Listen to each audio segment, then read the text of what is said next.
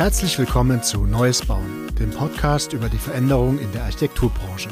Das Team des Architekturbüros Büro Hauser spricht mit VordenkerInnen und PlanerInnen über Nachhaltigkeit, Kulturwandel und über positive Zukunftsvisionen. Mit mir im Studio sitzen heute meine Kollegin und Co-Hostin Elena Glinker und Professor Dr. Thomas Wortmann. Wir sind zu Besuch in Stuttgart und haben Thomas Wortmann, Tenure Track Professor am Institut für computerbasiertes Entwerfen und Baufertigung an der Universität Stuttgart bei uns zu Gast. Das Thema der heutigen Folge ist super, super relevant. Äh, Chat, GPT und Co. sind in aller Munde und auch Bildgenerierungstools. Wir wollen das Thema KI, Daten und maschinelles Lernen besser verstehen und hinter den Hype schauen. Herzlich willkommen, Thomas. Ja, freut mich, dass ich da sein kann. Genau, lass uns gleich anfangen. Wer bist du und was machst du?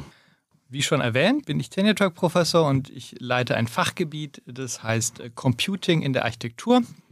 Also ich beschäftige mich damit, Methoden aus der Informatik in die Architektur zu bringen, äh, die da anzuwenden und manchmal kommen aus den Anwendungen dann wieder neue Erkenntnisse auch für die Informatik äh, heraus. Also ich arbeite sehr interdisziplinär und habe das mir auf einem langen Weg erarbeitet, habe mir in meinem Architekturstudium selbst Programmieren beigebracht. Ähm, heutzutage kann man das tatsächlich auch äh, lernen. Seinerzeit musste man sich das irgendwie selber beibringen. Dann habe ich in einem Büro gearbeitet, wo wir solche Sachen äh, auch angewendet haben, aber uns haben, uns haben damals noch die Fertigungsmethoden gefehlt. Das heißt, es wurde nicht so viel gebaut. Dann habe ich nochmal einen Master gemacht in diesem Computation Field. Da habe ich letztlich promoviert in Singapur, dann war ich noch kurz in China und jetzt bin ich sehr froh, dass ich wieder in Deutschland und an der Universität Stuttgart bin. Du hast schon gerade das Wort Architekturinformatik benutzt äh, und in diesem ganzen Bereich schweben ja aktuell ganz, ganz viele Begriffe rum. Von der KI, der künstlichen Intelligenz über maschinelles Lernen, wenn man dann in die Gestaltung guckt, Generative Design, ähm, neuronale Netze. Lass uns mal die Begriffe ganz kurz sortieren. Vielleicht fangen wir mal an bei maschinellem Lernen. Okay, sehr, sehr gut. Ja, und ähm, oder vielleicht fangen wir nochmal anders an. Wir fangen, ich würde sagen, wir fangen bei der KI an. Okay. Weil, also die künstliche Intelligenz ist der große Oberbegriff. Künstliche Intelligenz wird schon seit den 60er Jahren in der Informatik erforscht. Ein Teilgebiet der künstlichen Intelligenz ist das maschinelle Lernen. Das gibt es so seit den 80er, 90er Jahren. Der Unterschied ist, in den Anfängen hat man mit der sogenannten symbolischen KI gearbeitet. Da ging es eigentlich darum, dass man das Wissen aus den Köpfen der Menschen in den Computer eingibt, per Hand. Also zum Beispiel, ich befrage einen Architekten, wie er arbeitet, darauf versuche ich dann Regeln abzuleiten und programmiere das in den Computer ein. Beim maschinellen Lernen ist es so, dass man sagt, äh, vielleicht ähm, ist es besser, wenn die die Maschine, der Computer diese Regeln selbst lernt, statt dass wir das vorgeben und das anhand von Daten. Das, das nennt man auch einen datengetriebenen Ansatz. Das, da ist, heißt maschinelles Lernen, heißt, ich gebe ganz viele Daten in den Computer und ich hoffe, dass der Computer da irgendwelche Muster drin findet, die nützlich sind.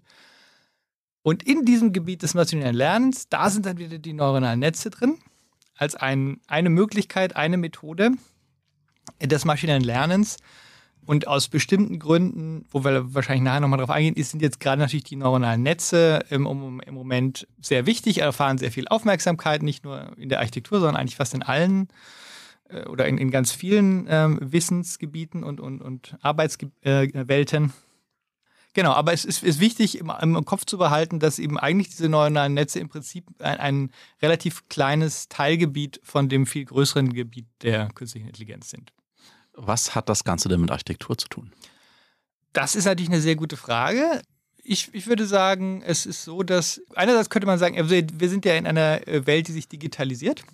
Viele Arbeitsformen digitalisieren sich und das ist auch gerade was, was auf diese, äh, diese Berufe zutrifft, wie, wie Ärzte, Anwälte, Architekten, Ingenieure, äh, die, die mit so gewissen Regeln arbeiten und mit Regelwerken arbeiten und die vor allem auch mit Wissen arbeiten. Weil jetzt ein Kfz-Mechaniker, das ist nicht erstmal nicht so klar, wie wir da jetzt mit KI rangehen, aber jemand, der den ganzen Tag vorm Computer sitzt, da liegt es schnell nahe äh, zu versuchen und dann sowohl äh, die Arbeit dieser Menschen zu unterstützen, aber andererseits auch vielleicht die, die Arbeit dieser Menschen ganz zu automatisieren. was man sich auch äh, schon seit den, den Anfängen eigentlich erhofft hat, ist, dass KI in der Architektur zu einer Demokratisierung führt, weil statt einem Spezialisten gibt es dann eben ein Computerprogramm, wo dann eben auch ähm, Nicht-Spezialisten, die, die Nutzenden zum Beispiel, selbst vielleicht äh, die Gebäude entwickeln können. Und, und man hat, also sowieso hat man natürlich äh, ganz viele Hoffnungen. Also die, die KI äh, kann ja vielleicht auch besser Gebäude äh, mhm. entwerfen als die Menschen oder eben den Menschen helfen, äh, besser Gebäude zu entwerfen. Und genau, und grundsätzlich würde ich sagen, dass also das architektonische Entwerfen im Kern ist, ist eine Methodik, äh, die bestimmte Werkzeuge nutzt. Und früher hat man eben Zeichenstift und Lineal benutzt, wobei auch Architekten das ja nicht immer gemacht haben. Vorher gab es auch schon andere Methoden mit, mit Zirkel und mit Seilen, ähm, mit Schnüren und so weiter. Und da ist es natürlich nur logisch, dass wenn es jetzt neue Werkzeuge gibt, nämlich diese digitalen Methoden und KI-Methoden, dass, dass man auch die sich anschaut und sich überlegt, äh, wie man die in diesen Prozess des architektonischen Entwerfens integriert. Mhm. Auch ganz spannend, ich habe noch nie davor den Begriff Architekturinformatik gehört. Und kannst du uns erzählen, was ist das genau, wie lange gibt es und äh, kann man das studieren oder ist es nur ein Teil davon? Ist man eher ein Architekt oder ein Informatiker oder ist es etwas ganz, ganz Neues? Ein Berufsweg vielleicht für viele? Sehr, sehr gute Frage. Und da, da ich, ich versuche jetzt äh, eine relativ prägnante Antwort zu geben. Grundsätzlich bezeichne ich Architekturinformatik als Brückendisziplin. Das heißt, Informatik ist eben das, was zwischen der Architektur und der Informatik sitzt.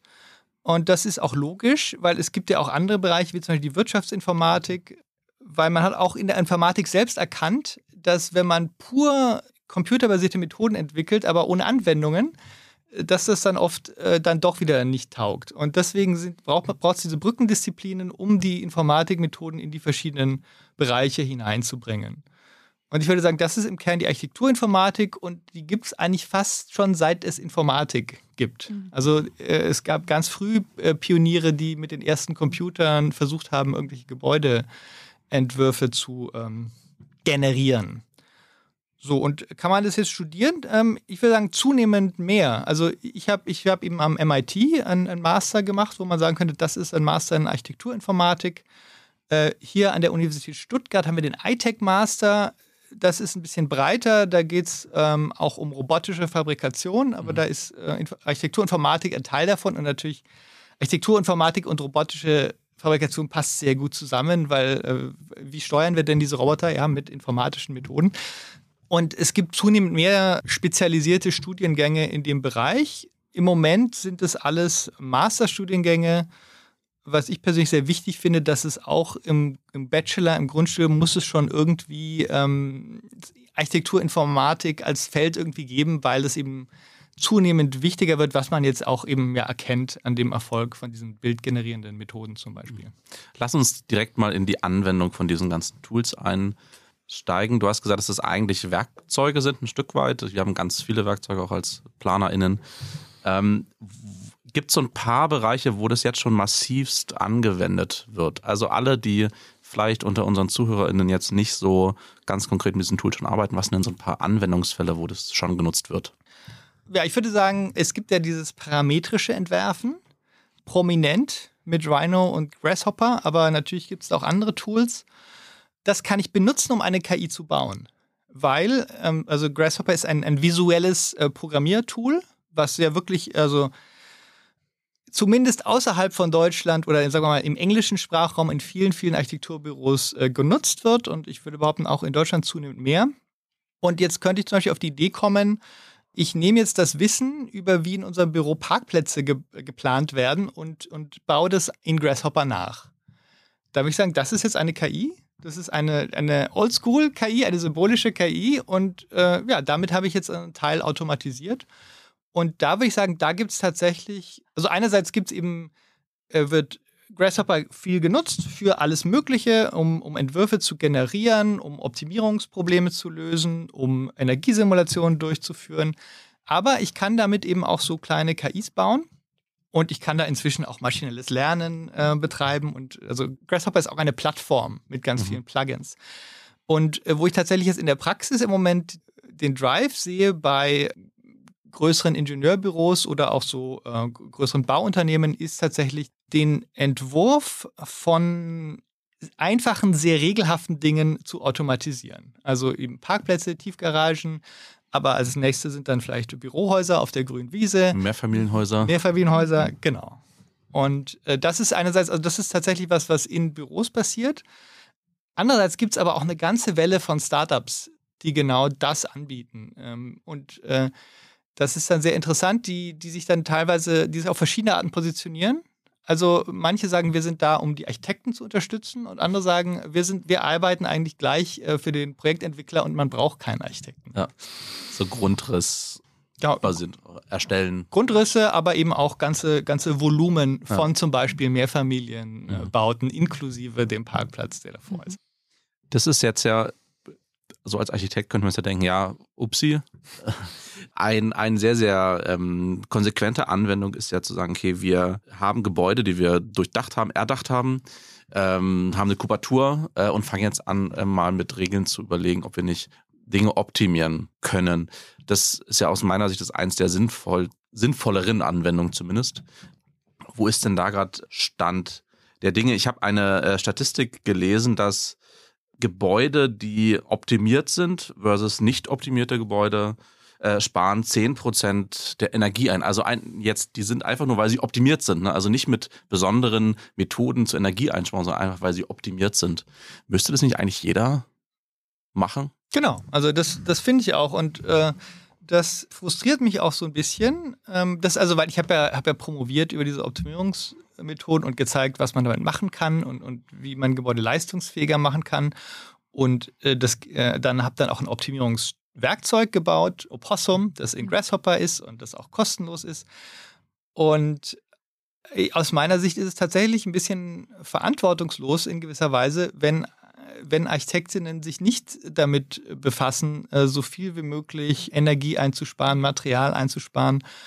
Und was man zumindest in den Optimierungsstudien, die ich durchgeführt habe, auch sieht, dass es oft, ähm, oft sind es relativ, gerade bei, beim Energieverbrauch, sind es oft relativ kleine Veränderungen, die eine große Wirkung haben Mhm. können. Also ein bisschen kleinere Fenster, ein bisschen andere Orientierung. Und so Prozesse, die, ähm, die eigentlich selbstverständlich sind aus meiner Sicht, aber erfordern eben erstmal dieses gewisse technische Know-how, äh, dass ich meine Entwurfsintention überhaupt in Regeln übersetzen kann. Weil wenn ich natürlich, äh, wenn ich so arbeite, dass ich sage, naja, ich, ich, ich- skizziere das auf einer Serviette und lasse es dann zeichnen, dann ist es halt so ähm, ein, künstlerisches Artefakt, das auch nicht änderbar ist. Und die Optimierung greift dann, wenn es ein bisschen regelhaft wird, dass man eben sagt, okay, es gibt, äh, es gibt eine Welt von plausiblen Fassaden und in dieser Welt der plausiblen Fassaden suche ich jetzt eine, die eben ein gutes Tageslicht und einen niedrigen Energiebedarf hat. Das heißt, ich kann mir das so vorstellen, dass ich quasi einen Zielkorridor vorgebe, in dem, ich, in dem sich der Entwurf bewegen soll. Ich habe natürlich die, äh, ne, das Grundstück und das ganze baurechtlich. Ja. Und ähm, dann ob die oder simuliert er halt los und guckt sich halt verschiedene Fassaden mit verschiedenen Fenstergrößen an.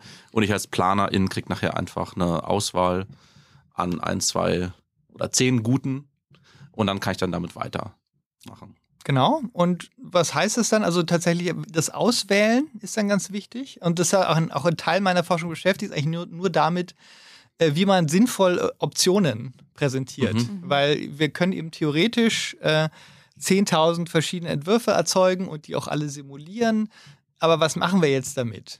Also das ist eine sehr interessante, aber im Moment noch eher theoretische Fragestellung, wie präsentiere ich denn dem Plan denn relevante Mhm. Optionen? Aber diese, die, Frage, die Frage stellt sich natürlich erst, wenn man überhaupt schon so arbeitet.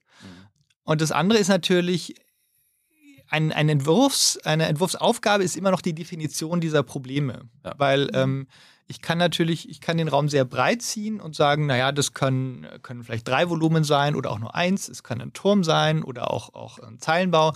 Oder ich kann auch sehr spezifisch sein und sagen, ich weiß eigentlich schon alles über dieses Gebäude und ich möchte nur meine Fenster noch so ein bisschen zurechtrücken. Und das, was zum Beispiel Studierende heutzutage lernen müssen, aus meiner Sicht, dass man hat eine Entwurfsintention, dass man das dann regelhaft in den Computer übersetzt, so dass das, was am Ende rauskommt, auch dem entspricht, dass man sagt, ah ja, genau, das ist ja das, was ich haben wollte. Oder auch das ist was, was ich mir gar nicht gedacht habe, aber was ich gut finde, aber dass man, äh, dass man eben ähm, Kontrolle hat und dass es nicht, nicht was ist, was irgendwie generiert wird und wo man dann am Ende gar nicht mehr weiß, wie es eigentlich dazu gekommen ist und aus welchen Gründen. Ist es was, was bei euch Studierende so wirklich mitnehmen und lernen sollen? Ich meine, du bist natürlich dafür an der Uni auch, um Studierenden es beizubringen. Aber gefühlt ist es so, dass viele gerade in Deutschland schon so eine gewisse Reserviertheit gegenüber ich sag mal, digitalen Tools vielleicht im Allgemeinen haben. Genau, also natürlich, wie gesagt, wir haben ja unseren spezialisierten Master. Ja. Die sind alle hochqualifiziert und können diese Methoden virtuos anwenden. Jetzt im Grundstudium ist es so, dass ähm, man kann sich diese Fähigkeiten durchaus erarbeiten, aber es ist keine Pflicht. Ähm, das heißt, diejenigen, die es interessiert, die können das dann, aber man kann durchaus äh, noch sein ganzes Architekturstudium bestreiten und das Einzige, was man computermäßig gelernt hat, ist vielleicht ein paar Linien auf dem Bildschirm mhm. zu zeichnen. Eigentlich ein bisschen schade. Ich finde das, ich das total schade. Ich, äh, wir hatten vor zwei Wochen äh, Fakultätsklausur, wo ich dafür plädiert habe, dass wir, wir brauchen im Grundstudium dieses Fach Architekturinformatik. Im Prinzip würde ich sagen, sind da auch alle dafür. Wo es keinen Konsens gibt, ist, was man dafür streichen müsste. so. mhm, Klar, ja, ja. Aber das heißt auch an der Stelle, viele haben ja Angst äh, von der KI im Grunde, das wird Menschen ersetzen, das wird uns Arbeitsplätze rauben. Aber für mich klingt das ja gar nicht so. Also eigentlich braucht man immer noch den Menschen, also zumindest zum Beispiel für eine Auswahl von den Kriterien, für die Auswertung und so weiter. Nur braucht es andere Menschen, sage ich jetzt, die da, die Programmiersprache auch beherrschen und die diese Programme auch beherrschen. Und wie ist das aus deiner Sicht? Ähm, wird es dann in der Zukunftsarchitekturbüro immer so ein Architekturinformatiker dabei sitzen oder muss jeder ein Architekturinformatiker sein? Ja, sehr gute Frage und ich denke tatsächlich beides. Also es gibt ein, ein Buch, das heißt Super User. Das finde ich ein gutes Begriff.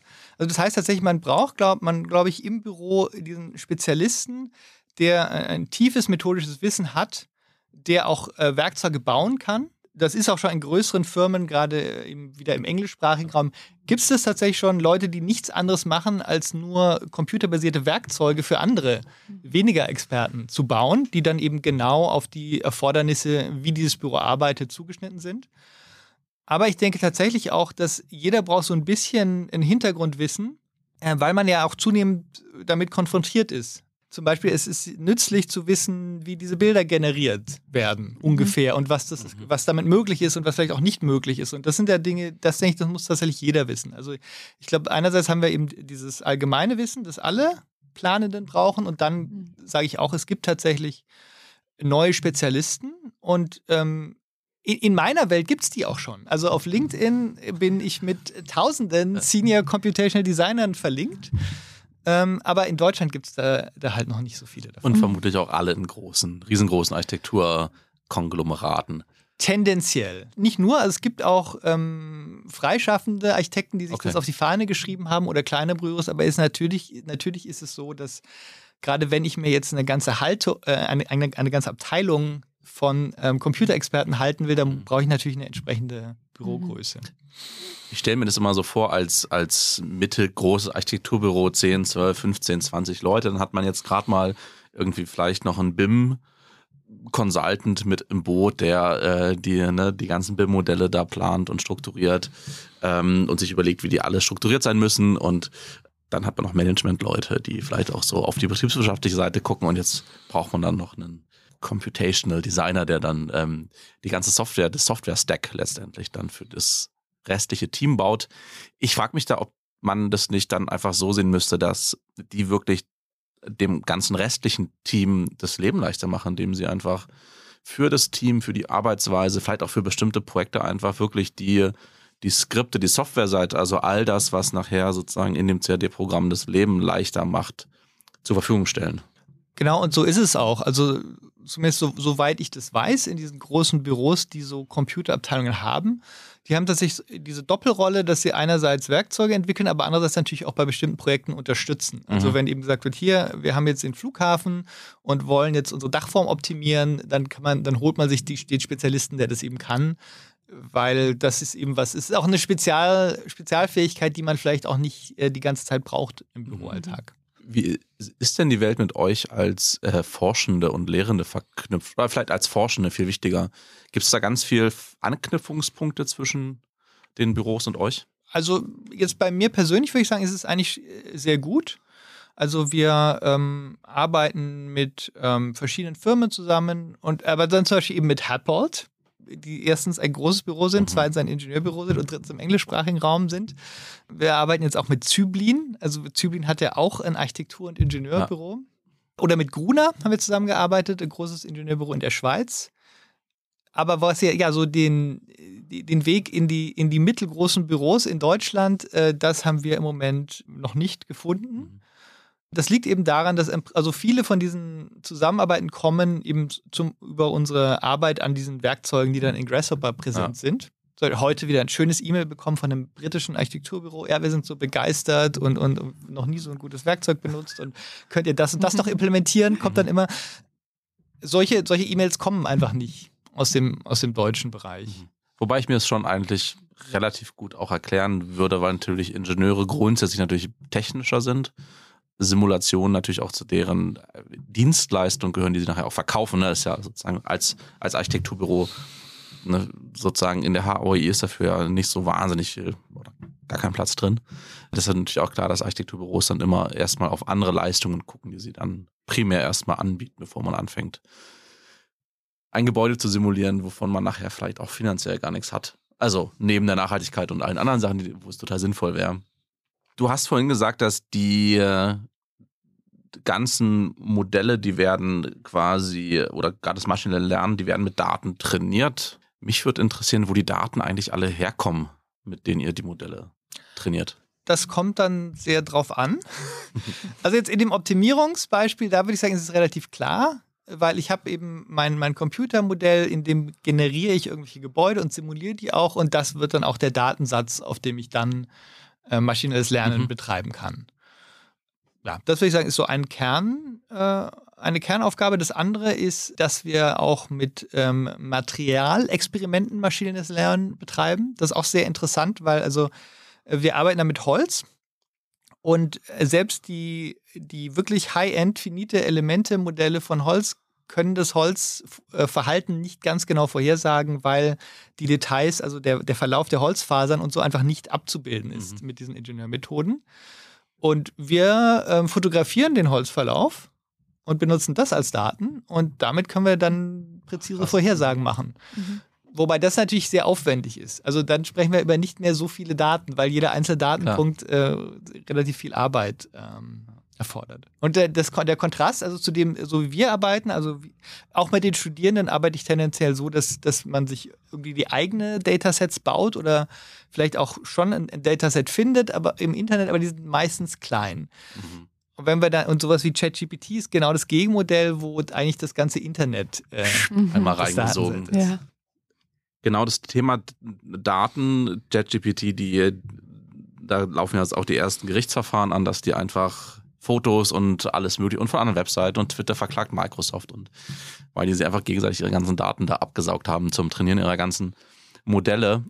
Was mich so ein bisschen bewegt, ist, dass es eigentlich total schlau wäre, wenn es irgendwie so Open Source Datensätze geben würde oder irgendwelche ne, dass einfach die Daten zum Trainieren, die Daten auch zum, auch zum Austausch, auch äh, voneinander lernen, dass die eigentlich öffentlich verfügbar sind. Warum ist es, ähm, oder ist es vielleicht sogar so, dass also im Architekturbereich noch nicht, wobei es durchaus äh, Kolleginnen gibt, die genau darauf hinarbeiten, also äh, Datensätze von BIM-Modellen oder Plänen mhm. oder Fotos, äh, die, die einen spezifischen Architekturbezug haben, öffentlich verfügbar zu machen. Aber da kommt man genau, da stößt man auch auf dieses Hindernis mit der HAI, dass äh, kein Architekturbüro wird, wird ja die Daten rausgeben, auf denen die eigene Geschäftsgrundlage mhm. äh, basiert. Weil eben zum Beispiel, wenn ich BIM-Modelle hätte von allen Gebäudeplanungen in Stuttgart, dann könnte ich problemlos ein Modell bauen, das automatisiert diese Bürogebäude in Zukunft erstellt. ähm, weil das wäre eben, ja, das, das würde die Geschäftsgrundlage. Und dann sind wir wieder bei dem Wegfallen von Jobs. Das ist schon so. Also einerseits gibt es die neuen Aufgaben, neue Möglichkeiten, neue Spezialisten. Gleichzeitig gibt es auch Aufgaben, die wegfallen. Und wie ist das so ähm, die gesetzliche Regelung im Moment? Also gibt es überhaupt eine oder wie siehst du das? Weil das wird ja jetzt äh, bei ChatGPT und allen KI Problemen, sage ich jetzt, und Fragestellungen aktiv mitdiskutiert. Auch Elon Musk hat da gesagt, wir müssen alles erstmal stoppen und ähm, Gesetze ähm, ähm, definieren und so weiter. Und nur dann können wir fortfahren. Wie siehst du das? Also auch das, also Elon Musk hat dann zwei Wochen später gleich wieder eine neue KI-Firma gegründet. Also ja. mit diesem Moratorium muss man sehr vorsichtig sein. Also ich muss sagen, ich kenne das deutsche Urheberrecht nicht sehr gut. Im amerikanischen Urheberrecht ist nach meinem Verständnis, ähm, gibt es ja diese Fair-Use-Doktrin. Ja. Also sagen wir mal so, ein, ein, Architekt schaut sich drei Architekturzeitschriften an und zeichnet dann eine Villa, äh, die durchaus Merkmale hat von verschiedenen Entwürfen, mhm. die da zu sehen waren. Da gab es ja bislang noch kein, kein Problem. Das ist ja eine anerkannte Praxis, würde ich so sagen, in allen kreativen äh, Feldern. Und ich behaupte, und darum geht eigentlich die Diskussion, dass äh, sowas wie Midjourney ist auch so. Also mich hat neulich auch eine Kollegin gefragt, ja, also wir haben, wir haben irgendwelche Bilder generiert und meinte, ja, wo ist denn, wo ist denn dieses Bild? Wo kommt denn dieses Bild her? Und dieses Bild gibt es nicht. Dieses Bild ist nur im Datenraum von Midjourney drin. Und deswegen ist das ist nur meine persönliche Meinung. Derjenige, der dieses Modell trainiert hat, der hat dann eine gewisse kreative Leistung erbracht, durch diesen Datenraum zu erstellen. Und dass da Sachen reingegangen sind von anderen Leuten, das, das liegt in der Natur der Sache, mhm. würde ich sagen. Aber ich bin mir überhaupt nicht sicher, inwieweit das mit deutschem Recht äh, zu vereinbaren ist, diese Haltung. Wir haben das als Team neulich mal in kleiner Runde ausprobiert und haben mit Journey ist äh, ein äh, genau ein Bildgenerierungstool, was über Discord bisher funktioniert hat und man gibt da eigentlich eine Sprachprompt eigentlich rein, sagt also hier wir hätten gern ein schwarzes Mehrfamilienhaus mit einer Holzfassade sowie das schwarze Haus in der Uckermark und ähm, vielleicht noch in einem bestimmten Render-Stil und dann kommen da vier Bilder werden generiert und dann suche ich mir eins aus, kann es noch irgendwie verfeinern, in der Richtung nochmal tiefer reingehen, meinen Prompt, meine Anweisung nochmal ändern. Da liegt ja eigentlich in dieser Prompt-Erstellung eigentlich wahnsinnig viel Kreativität drin, weil ich muss dem der KI beziehungsweise mit Journey ja ganz konkret sagen, was ich möchte. Und so ein Prompt kann ja auch Seiten, also der kann ja richtig lang werden. Das wäre sowas, wo man sagen würde, ja, äh, da ist sozusagen die Kreativität, ist, natürlich ist das Modell da, was trainiert wurde, da liegen hunderte von Bildern, tausende, Millionen von Bildern hinter. Aber natürlich muss ich dem das ja entlocken und so wie ich das verstehe, fängt der dann halt an, Pixel nach Pixel einfach zu, zusammenzusetzen sozusagen. Ne? Was ja eigentlich dann vielleicht auch ein ganz, ein ganz schöner Ansatz wäre, zu sagen, ja, äh, sozusagen die Kreativität bleibt, ist halt vielleicht eine andere. Und dann noch ähm, sozusagen der nächste Schritt war, dass wir als Team überlegt haben, wie wir so wie die Rolle des Architekten eigentlich in Zukunft dann ist und was die so für sich nachher so ein bisschen ähm, angenommen haben, war so eher so eine Juryrolle, ne? so wie so bei so einem Wettbewerb. Zu sagen, ja, wir kriegen viele Bilder vorgeschlagen und sozusagen wählen nachher das aus, was am besten zu der Aufgabe, zu dem, zu den NutzerInnen und zu den Bauherren passt und gehen nachher einfach tiefer weiter rein. Wie siehst du denn das, äh, die Rolle der ArchitektInnen und PlanerInnen also, so in den nächsten Jahren. Ja, grundsätzlich sehe ich das schon so, also, aber nicht nur, also es ist eben diese Doppelrolle. Einerseits äh, Jury, Dinge auswählen, aber auch andererseits Dinge überhaupt strukturieren und vorbereiten. Modelle bauen oder Modelle adaptieren. Weil, wenn ich jetzt sowas wie Midjourney als Gesetz sehe, dann kann mich sehr schnell in dieses, in, in diese Wiederholungen Midjourney neigt sehr zu Klischees mhm. und es ist nicht so gut da drin, out of the box äh, Lösungen vorzuschlagen oder, oder eigentlich überhaupt nicht gut da drin. Was einfach, das ist, das ist halt die Krux des datenbasierten Ansatzes, dass alles, was und alles, was eben viel im Internet da ist, das wird dann auch prominent in Midjourney. Das heißt, ein nachhaltiges Gebäude in Midjourney, da sind immer Bäume drauf. Und das ist, das ist jetzt, würde ich sagen, das ist nicht künstlich intelligent, sondern das ist einfach, weil halt im Internet, äh, wenn ich jetzt bei Google eingebe, nachhaltiges Gebäude, dann sind da halt Bäume mhm. drauf. Architekten wissen, dass das eigentlich Quatsch ist, aber das, das ist eben sowas, da gibt es noch diesen Bruch. Und deswegen denke ich das schon, also diese, diese Idee von, ich, ich wähle aus irgendwelchen generierten Lösungen aus, absolut, aber nicht auf Basis der, der heutigen Bildgenerierungsmodelle aus meiner Sicht was ich gesehen habe, jetzt eine Studierendenarbeiten bei uns an der Fakultät, was ich eigentlich ganz gut fand, die haben auch Bilder generiert, aber nicht von Architektur, sondern die haben eben mit diesem, diesen kreativen Prompts irgendwelche Ideen entwickelt. Ich möchte irgendwie ein, ein wildes Wetter in einer abstrakten Landschaft. Und da haben sie dann ihre Architektur draus gemacht. Also ich finde schon, es kann schon als, als Kreativitätsmotor funktionieren, aber meist, meist indirekt. Also nie, nicht so, dass man gleich das Gebäude haben will, aber vielleicht, dass man sich Bilder generieren lässt, die einen dann, die einem inspirieren, dabei tatsächlich das Gebäude zu entwickeln. Mhm. Gibt es etwas, was du dir von deiner Seite von Architekturbüros wünscht? Also vielleicht mehr diese Neugier ähm, oder Zusammenarbeit und so weiter. Also was können wir zum Beispiel als ein Architekturbüro, wie können wir mit dir kooperieren? Das fand ich eine sehr schöne, eine sehr schöne Frage und äh, tatsächlich ist es eigentlich so, dass ich bin ja mit meinen Arbeiten ja, praktisch Meilen auf einem anderen Stern. Ja. Rel ja. Relativ zu einem, so einem kleinen Architekturbüro. Ähm, und dann sage ich ganz, ja, ganz egoistisch, ihr müsst halt näher zu mir kommen. Also äh, ich, ich, ich denke tatsächlich, dass es sinnvoll und gut und auch unausweichlich ist. Ähm, und also einfach Stichwort Digitalisierung. Digitale Transformation der Prozesse und dann tatsächlich auch Offenheit und vor allem vielleicht auch erstmal ähm, zu verstehen, dass BIM ist nur ein ganz kleiner Teilaspekt dieser, mhm. dieser breiten Digitalisierung in der Architektur. Ja. Und, und BIM wird auch, aus meiner Sicht auch zu Recht, BIM ist, ist vor allem ein Koordinationswerkzeug. BIM passiert in Leistungsphase 5, wo alle wichtigen Entscheidungen schon getroffen wurden. Ja. Ähm, es gibt aber auch viele Ansätze, die uns dabei unterstützen, bei, in, den ersten Leistungsphasen, wo wir die wichtigen Entscheidungen treffen, die, die wirklich Einfluss haben auf Kosten, auf äh, die Nachhaltigkeit, die uns dabei unterstützen. Und da würde ich mir, da, da würde ich mir mehr Offenheit wünschen. Genau, und diese Offenheit muss natürlich, muss sich praktisch durch die Architektenschaft durchziehen, weil es ist tatsächlich so, ähm, wie du gesagt hast, Ruben, dass eben selbst wenn ich jetzt einen, einen frischen Architekturstudenten oder Architekturstudentin anheure, dann haben die vielleicht immer noch nicht dieses Methodenwissen, das ich eigentlich bräuchte, um diese Digitalisierung überhaupt durchzuführen. Mhm. Und deswegen muss ich, ja, also da muss ich da sich das Denken der Architekten, aber auch der Berufsstände, aber auch äh, der, der Fakultäten und so insgesamt ändern dass wir ein bisschen fluider werden mit diesen digitalen Methoden. Und dann kann ich nämlich sagen, hier, schau, ich habe diese tollen Dinge entwickelt, die kannst du sofort einsetzen. Weil es ist, was relativ schwierig für uns ist, ist ähm, praktisch unsere Nutzerbasis von der Pike an auf, auszubilden. Ja. Ja, ich muss ja einfach wirklich ein wahnsinniges Interesse daran haben. Ne? Also das ist ja auch so ein Stück weit dieses Nerdtum, dieses Nerdige. Ich muss irgendwie mich mit Entwicklungswerkzeugen auseinandersetzen oder mit Linux oder mit, keine Ahnung, irgendwelchen Code-Repositories, wo ich meine Skripte nachher hochlade. Ich muss ja ganz viel wissen.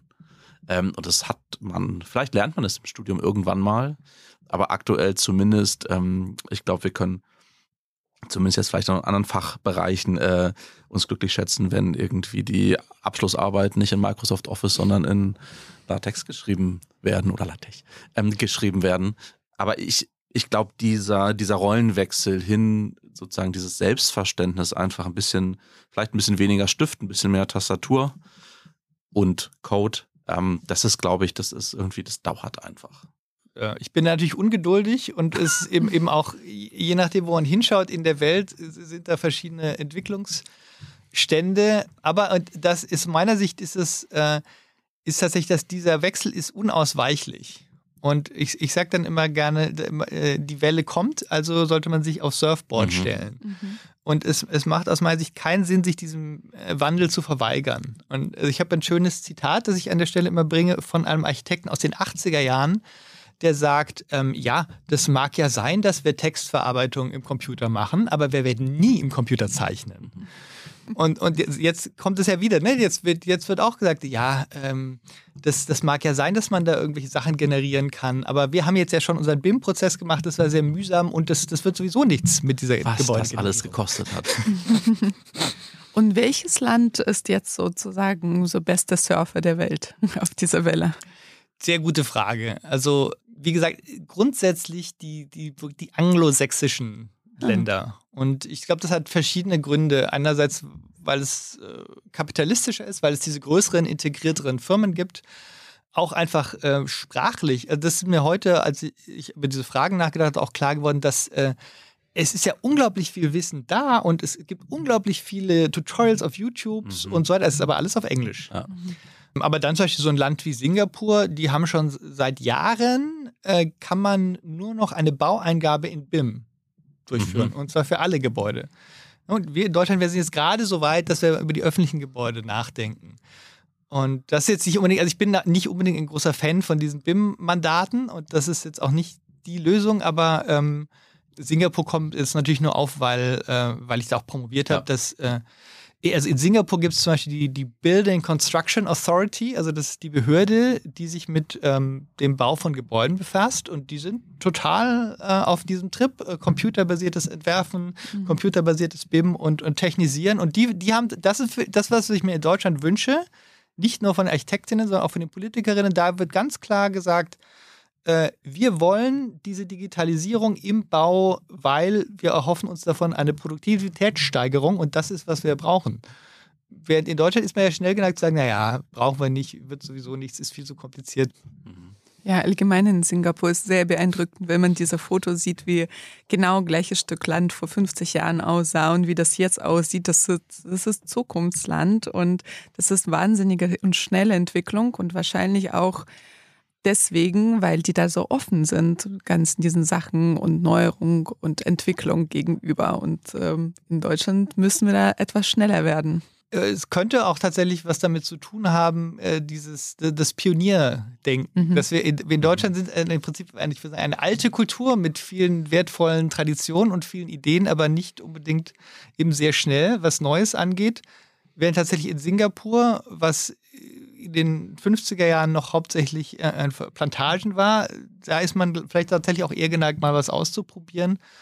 Und auch in Amerika, wo, wo diese Zeit, äh, dass man Pionier war, äh, weiter zurückliegt, ist man, glaube ich, aber trotzdem immer noch irgendwie offener, was, was äh, neue Wege angeht. Mhm. Ich finde es ein bisschen frustrierend, dass man bei allen Digitalisierungsthemen immer in Deutschland eigentlich merkt, okay, wir hängen da einfach hinterher. Also ich Verbreitung von Glasfaserleitungen, also ne, einfach allem. Und ich frage mich mal so ein bisschen, wo das herkommt. Du hast gerade versucht, so ein bisschen auch schon mal ein bisschen zu evaluieren.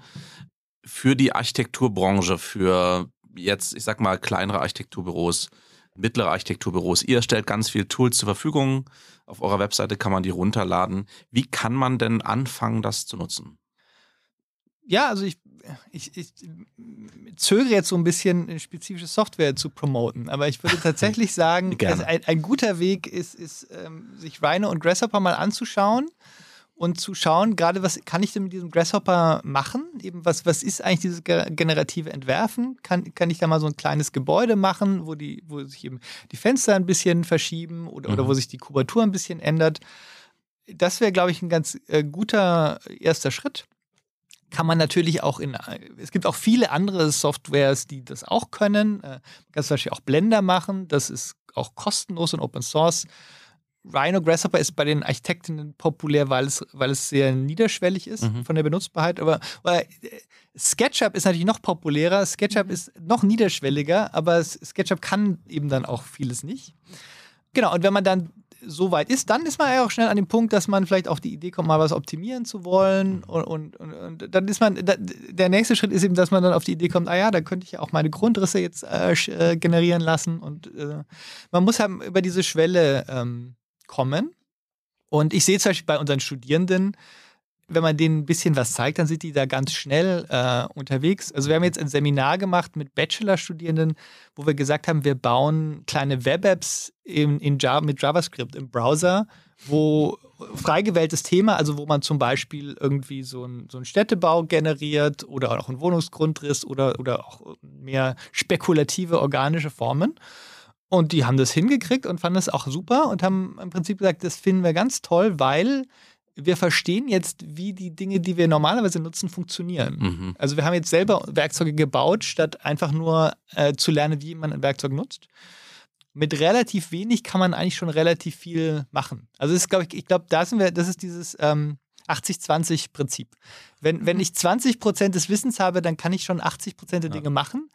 Und dann brauche ich nochmal 80 Prozent, um diese, diese anderen 20 Prozent der, der Experten, äh, um, um mir das anzueignen. Aber die dieses Expertentum, dieses Nerdige, was wir auch, auch leben, und, und ich habe mich neulich mal auch als, selbst als Fakultätsnerd bezeichnet, das muss, das muss ja nicht jeder mitmachen, das soll auch nicht jeder mitmachen. Aber eben so, so ein bisschen Kompetenz ähm, ist, glaube ich, wirklich a, little bit goes a long way. Und ja, der Tipp ist einfach ein bisschen mal Grasshopper anschauen. Ist, ist scheint mir ein guter Schritt. Das geht ja auch grundsätzlich zum Thema ein bisschen zurück, so diese Forderung seit langem. Informatik ab der ersten Klasse, ne? Also dass Leute wirklich dieses ne, mal wissen, wie denn die Welt da draußen funktioniert, was passiert denn, wenn ich eine Webseite eröffne, also ne, um einfach das Wissen dahinter zu haben. Was mich interessieren würde, wäre, wo geht denn die Reise in den nächsten Monaten und Jahren hin mit dem Thema KI und Architektur? Puh, das ist natürlich eine, Eine ganz schwierige Frage, weil äh, wir, wir haben ja jetzt, äh, sehen ja praktisch, dass fast jede Woche gibt es neue Durchbrüche in der KI und auch die, ähm, die Top-Leute in der KI können einem eigentlich auch nicht sagen, wo es Mhm. hingeht. Äh, Also es gibt auch ganz verschiedene Meinungen, wo es hingeht. Äh, Das, meine persönliche Meinung ist, dass ähm, wir müssen diese, diese regelbasierten, diese symbolischen Ansätze irgendwie mit den neuronalen Netzen zusammenbringen. Weil äh, die neuronalen Netze, klar, die sind beeindruckend, können wahnsinnig viel, aber sie haben ja die, zum Beispiel dieses Halluzinierungsproblem. Mhm. Also ein neuronales Netz weiß nicht richtig oder falsch. Und deswegen weiß ein neuronales Netz auch nicht, ist es jetzt nach der DIN oder ist es nicht nach der DIN? Ist es jetzt ein, ein, ein statisch sinnvoller Entwurf Mhm. oder ist es kein statisch sinnvoller Entwurf? Das sind alles Fragen, die man mit symbolischen KI-Methoden gut beantworten kann. Und deswegen persönlich für mich äh, sehe ich die Zukunft in, das heißt dann äh, Neurosymbolic, eben die Kombination äh, neuronale Netze und symbolische Methoden, dass wir damit zu einem Punkt kommen, dass wir ähm, die einerseits die Kreativität, die die neuronalen Netze definitiv mitbringen, irgendwie verbinden mit, mit diesen symbolischen Ansätzen, weil das, also das Problem mit den symbolischen Ansätzen ist, ist zwar, ja, ich kann ja, ich kann auch heute schon eben diese Parkplätze, Mehrfamilienhäuser, Bürohäuser generieren, aber das ist natürlich keine interessante Architektur. Das ist Ja. alles von der Stange. Umgekehrt habe ich ein Midjourney, das, das mir ganz spannende neue Welten eröffnet, die aber eben keinen architektonischen Sinn machen. Das irgendwie zusammenbringen, da sehe ich die Zukunft. Würdest du sagen oder kannst du das so prophezeien, ob bestimmte Berufe oder Berufswege in der Architektur wegfallen würden, dass, keine Ahnung, Statiker zum Beispiel, Ingenieur oder sowas von KI komplett ersetzt werden kann oder ist es komplett ausgeschlossen? Na, ich denke halt, also alle, also Ingenieure sicher erstmal nicht, aber tatsächlich, was, was halt, äh, es gibt, es, ich denke, es wird zunehmend weniger Aufgaben für Bauzeichnende Mhm. geben. Weil eben, also die, viel- und, und es sind ja auch, auch viele Architekten zeichnen ja auch einfach viel. Das ist, glaube ich, was, was ist, was wegfällt und es wird sich mehr verschieben in diese geistigen äh, Aufgaben. Weil eben, ja, ich, in Zukunft habe ich sicher, ich habe sicher eine KI, die das Gebäude generiert und das auch statisch äh, geprüft hat. Äh, trotzdem äh, scheint es mir unabdinglich, dass da ein Ingenieur äh, nochmal drauf schaut. Und Ja. äh, gerade was ich gerade erwähnt habe, weil äh, die KI äh, auch die Tendenz hat, ähm, sich zu irren. Oder auch in diesen, in, die- selbst in so symbolischen Modellen können natürlich Fehler passieren oder falsche Annahmen drin sein. Und deswegen, also eine Pla Plausibilitätsprüfung durch erfahrene Planende scheint mir unabdingbar. Aber es gibt eben auch viele so eben diese Routineaufgaben. Und äh, es gab jetzt eine Studie von Goldman Sachs, wo der Architekturbereich ist, glaube ich, der dritte oder der vierte Platz von Berufen, die wegfallen. Also nicht Berufen, sondern Aufgaben. Mhm. Bestimmte Aufgaben, die wegfallen könnten. Und die hatten sowas um die 30 Prozent der Aufgaben, die wegfallen Mhm. könnten. Das ist eine riesengroße Aufgabe dann für die ganze Branche zu überlegen, wo denn in Zukunft die Aufgaben liegen, die jeder Einzelne dann leisten kann. Hast du noch was, was du zum Schluss noch gerne mit uns teilen möchtest? Ich, hab, ich kann vielleicht noch jetzt kurz auf das eingehen, was du gerade gesagt hast. Also ich denke tatsächlich, bestimmte Aufgaben fallen weg. Und es gibt aber auch diese neuen Aufgaben, wie eben optimierte Gebäude planen, die, die kulturell relevant sind, aber äh, sehr nachhaltig von, von ihrem Energiebedarf und ihrem Materialverbrauch. Das ist tatsächlich so, das wird im Moment nicht von der DIN entlohnt Mhm. oder der HOI, von der HOI entlohnt. Und ist eigentlich klar, was die neuen Aufgaben sein könnten. Was nicht so klar ist, äh, wie man dafür entlohnt werden kann. Und das ist vielleicht tatsächlich die Herausforderung. Und das ist auch was, was ich so mit den Firmen, wo ich in Kontakt bin, das ist genau das Interesse im Moment. Wie, äh, wie monetarisieren wir eigentlich äh, diese Dinge, die wir jetzt, ne, wir, wir machen das jetzt schon eine Zeit lang und das ist auch spannend, aber wie verdienen wir wirklich Geld damit? Das ist ähm, eine interessante Frage. Sehr interessant, ja. Und das andere ist, würde ich äh, nochmal wiederholen, eben die Welle ist eigentlich schon da und, und sie rollt schon über uns hin und man, man sollte sich wirklich überlegen, ob es noch sinnvoll ist, am Strand zu stehen und zu sagen, es gibt gar keine Welle. Das Internet wird schon wieder weggehen, das ist nur eine Modeerscheinung. Ja.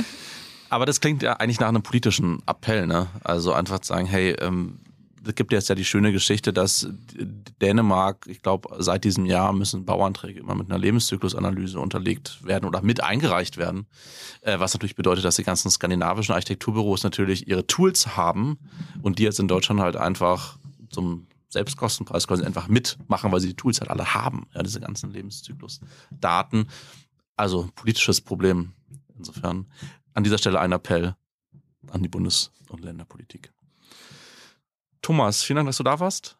Ja, hat mir Spaß gemacht. Das ist natürlich mein, mein Kernthema. Insofern spreche ich da immer gerne drüber und freue mich sehr über das spannende Gespräch. Wenn Menschen mit dir Kontakt aufnehmen wollen, wo können sie dich erreichen?